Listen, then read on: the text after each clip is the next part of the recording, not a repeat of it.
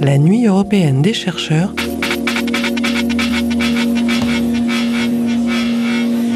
De retour sur Radio Alpa, nous sommes toujours en direct des Quinconces pour la Nuit européenne des chercheurs, en partenariat avec le pôle culture scientifique. Et pour cette troisième partie, on vous fait voyager en Méditerranée avec un thème plus animalier et océanique, comme on pourrait dire. On va s'intéresser à l'impact de la pollution sur les tortues marines. Pour en parler, je recevrai dans quelques instants Vincent Léniel, enseignant-chercheur pour le laboratoire BIOS, Biologie des organismes, stress, santé et environnement. Et nous avons décidé de croiser cette interview avec un projet bien différent, mais qui peut rejoindre sur le thème des fonds marins et de l'eau surtout. Avez-vous déjà été en immersion dans les fonds marins Mais alors dans la salle Eve de l'université, eh bien ça s'est passé l'année dernière au mois d'avril en compagnie des étudiants de l'ENSIM, mais surtout avec Anna Street, maître de conférence qui a coordonné et mené en partie ce projet. Bonjour. Bonjour. Bonjour. Euh, merci d'être avec nous. C'était donc une exposition immersive que vous avez réalisée sur le thème de la terre et de l'eau. Un projet qui s'intitule Performing Water, qui se décline en trois thématiques la mythologie, écologie et alors current and currencies. Comment est-ce qu'on peut traduire ça déjà? Oui, les courants, qui à la fois en anglais marchent pour la transmission, enfin, la circulation d'argent et aussi pour les courants dans l'eau. L'exposition, elle, elle s'appelait euh, Submersion Subversion. Pour commencer, expliquez-nous déjà l'objectif de ce projet vis-à-vis du public. Alors, on a la chance incroyable de travailler avec un, artiste euh, qui fait des sculptures sous-marins. Il y a des installations un peu partout dans le monde, y compris en France, euh, à Cannes. Et en fait, ce qui déplore un peu, c'est que son art est difficilement accessible. Si on n'est pas plongeur ou on n'a pas euh, les moyens pour traverser le globe, on est obligé de rencontrer ses œuvres à travers des écrans. Donc, il a il a bien souhaité qu'on essaie de recréer un, environnement sous-marin où des spectateurs auront l'impression d'être plongés dans, dans l'eau. Donc on a avec plusieurs partenaires, surtout Ensim, aussi des acousticiens du LOM, et puis euh, le théâtre d'Ève, on a pu euh, recréer un espace immersif où des spectateurs rentraient euh, avec la musique, enfin, déjà soniquement, ils avaient l'impression d'être sous l'eau, avec une petite lumière bleue et puis surtout sur les écrans euh, géants euh, sur plusieurs côtés euh, se trouver face à face avec ces magnifiques sculptures sous-marines de Jason DeCaris Taylor. Il y avait des douches sonores, il y avait plusieurs ateliers avec des parties interactives où on pouvait voir l'évolution des sculptures puisque être plongé sous l'eau, les sculptures ne restent pas du tout la même d'une année à l'autre. Donc ils sont faits avec un matériel éco-responsables qui encouragent que des espèces sous-marins s'incrustent sur eux, donc qui sont déformés euh, et puis fleurissent à, travers les années, avec différentes espèces qui, qui accroissent, grandissent sur eux qui se reproduisent carrément à l'intérieur de ces sculptures. Donc du coup, euh, c'est un art qui est véritablement rendu vivant. on, parlait d'une des thématiques, un des euh, volets plutôt de cette création, la mythologie. Comment est-ce qu'elle se déclinait, se présentait par rapport au public? Comment plutôt vous avez travaillé avec cette thématique pour euh, mettre en avant euh, le thème de l'eau?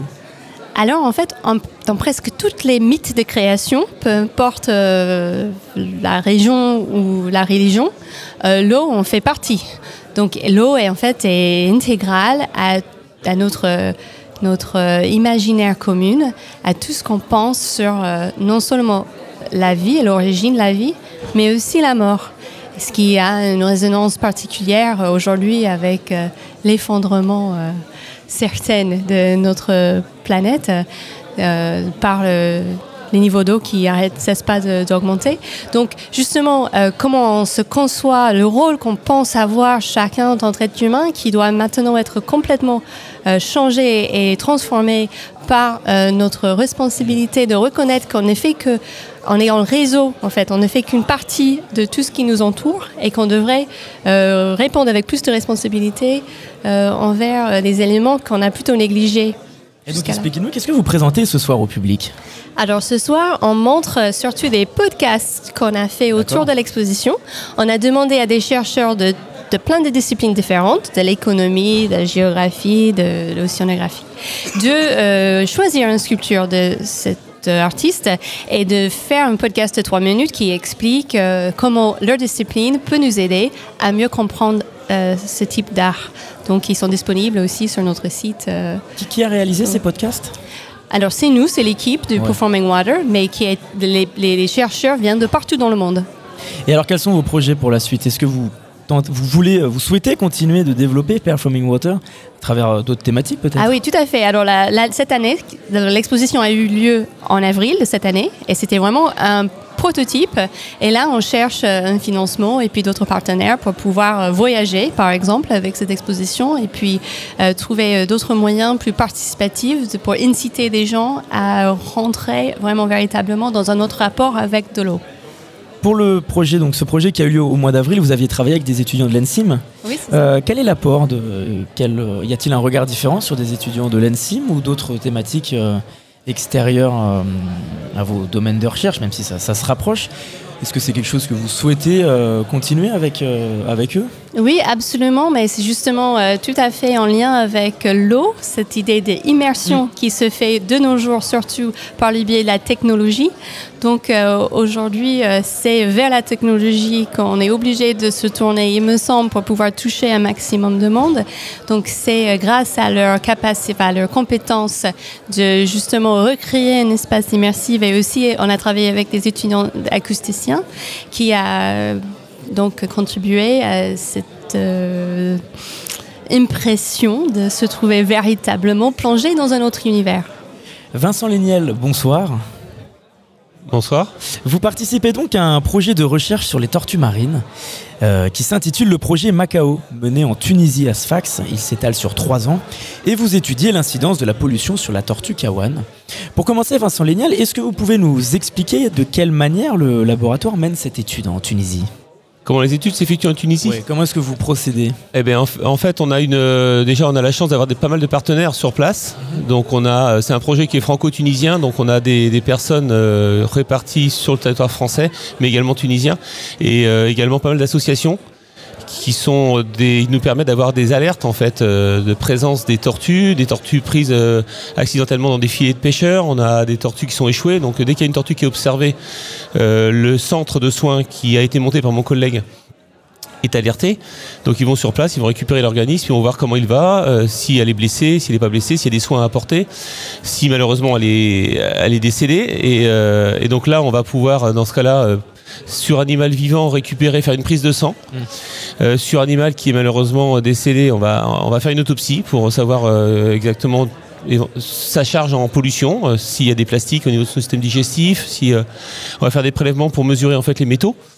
Et, et on va comme ça pouvoir récupérer des échantillons qui vont pouvoir être véhiculés jusqu'à la France où là en fait on fait les analyses génétiques.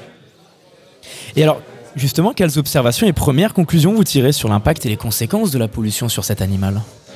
Alors, euh, en Méditerranée, il faut savoir que dans le monde, en fait, il y a sept espèces de tortues. Il y en a six qui visitent en fait la Méditerranée. Mais sur les six espèces de tortues qui passent en Méditerranée, il n'y en a que deux en fait qui pondent dedans. Euh, il y a la tortue verte, plutôt dans la fin du bassin méditerranéen, et la tortue kawan, qui est plutôt en fait sur le début du bassin méditerranéen, donc plutôt côté euh, Tunisie, Maroc, euh, Algérie. Et euh, les effectifs, alors au niveau mondial, en fait, chaque espèce est évaluée par rapport à, à ses effectifs. Et ce qui nous permet de définir ce qu'on appelle un statut international de vulnérable, en danger, en danger critique d'extinction. Voilà. Alors, le, statut évolue en fonction de la zone géographique, c'est-à-dire que nous, on travaille sur la tortue Kawan, qui est la tortue qui va pondre en Tunisie, parce que c'est un programme franco-tunisien. Et cette tortue a un statut vulnérable en Méditerranée, mais un statut en fait en danger au niveau mondial. Donc, ce que nous, on constate, c'est que ça va mieux. En Méditerranée, ça va mieux parce que mon collègue, ça fait 20 ans qu'il travaille sur ce modèle-là, donc ça, il a développé en fait un programme de sensibilisation en fait des populations parce que il y a encore des, des coutumes de prélèvement en fait des œufs de tortue, de prélèvement de la chair de tortue. Et euh, donc ça fait 20 ans qu'il qu'il discute avec le grand public, qu'il discute avec les professionnels, qu'il discute avec le ministère de la Pêche pour essayer de faire comprendre aux gens d'arrêter de faire des prélèvements. Donc ça, ça va beaucoup mieux au niveau des effectifs. Maintenant, la grande inconnue qu'on a, c'est effectivement la pollution. C'est pour ça qu'on on sait que la Méditerranée est un système fermé, hein, c'est une, une espèce de système un peu comme un lavabo. On sait également que la Tunisie et les côtes euh, tunisiennes sont des zones extrêmement polluées. Souvent, parmi la Méditerranée, on, on cite souvent la Tunisie comme un des pays les plus pollués. Oui, alors en fait, il y a effectivement une euh, charge en macroplastique, en plastique euh, visible, euh, assez forte, il ne faut pas se le cacher. Euh, également en débris métalliques.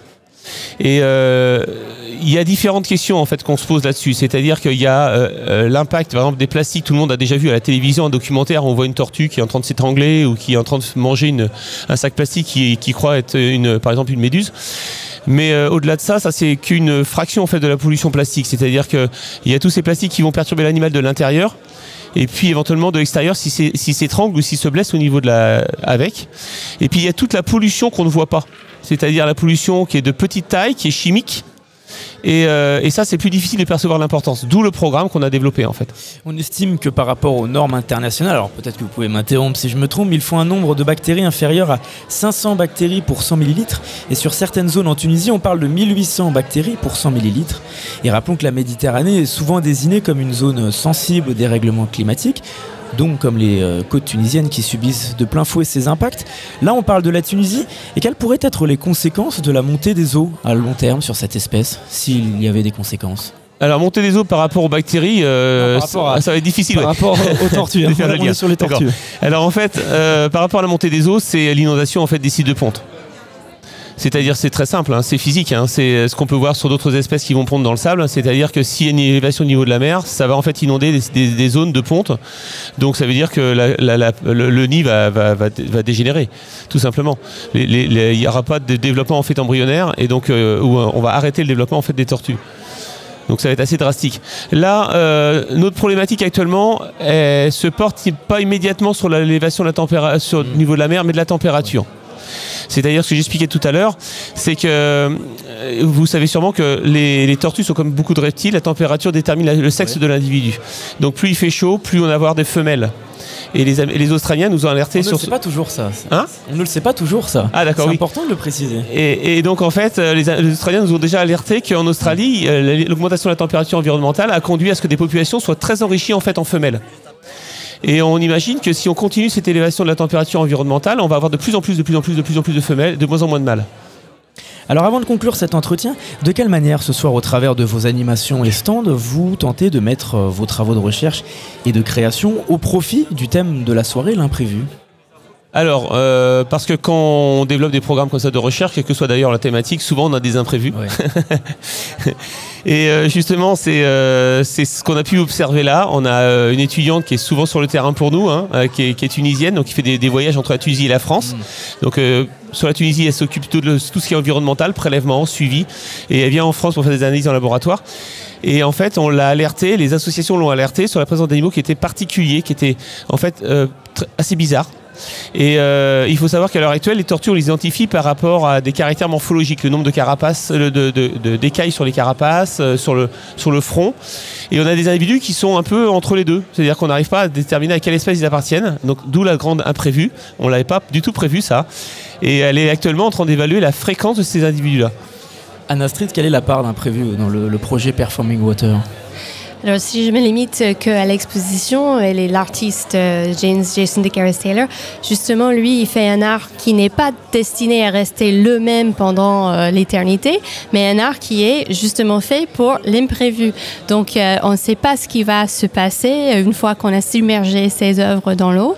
Et ça change de jour en l'autre, d'une année à une autre. C'est totalement méreconnaissable puisque le de l'œuvre d'art devient vivant, euh, change radicalement avec euh, l'incrustation des espèces marines, etc. Donc c'est vraiment une façon de d'intégrer l'imprévu euh, dans le- l'esprit même d'une œuvre d'art. Eh bien, merci beaucoup à vous deux d'avoir répondu à notre invitation. Avec plaisir. Plaisir. On va se retrouver dans quelques instants après euh, de la musique. Je rappelle déjà qu'on peut vous retrouver sur place à vos stands respectifs au Quinconce jusqu'à minuit. Et en attendant euh, de retrouver nos autres invités, je vous laisse en musique avec l'artiste Magenta et le titre AC. La nuit européenne des chercheurs